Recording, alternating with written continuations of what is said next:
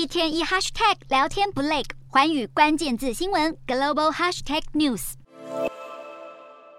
蓝黄国旗随风飘扬，乌军成功收复南部赫尔松另外五个聚落。尽管俄罗斯过去几天展开大规模飞弹攻击，但乌克兰反攻不停歇。不过，俄军的空袭也没停过，十二号再度炮击顿内茨克前线战场阿夫迪夫卡一处市场，造成多人死伤。为了因应升级的乌俄战事，西方超过五十个国家聚首比利时布鲁塞尔北约总部召开会议。而当乌克兰国防部长被问到对北约会议抱有什么期望，他给出简短有力的答案。而在这场会议上，各国计划提供乌克兰更多武器，尤其是防空系统。而德国承诺提供的四套 IRIS-T 防空系统，乌克兰已经收到第一套，德国承诺剩下的三套明年会陆续送达。另外，乌克兰国防部还在 Twitter 发布一支四十一秒长的影片，内容像是写给法国的一封情书。影片开场先是出现一串字幕，上面写道：“浪漫的展现有很多种形式。”接着接连出现玫瑰花、牛奶、巧克力，还有塞纳河畔夕阳的美景。影片大约十秒处再出现一行字幕。但是如果你们真的想赢得我们的芳心，紧接着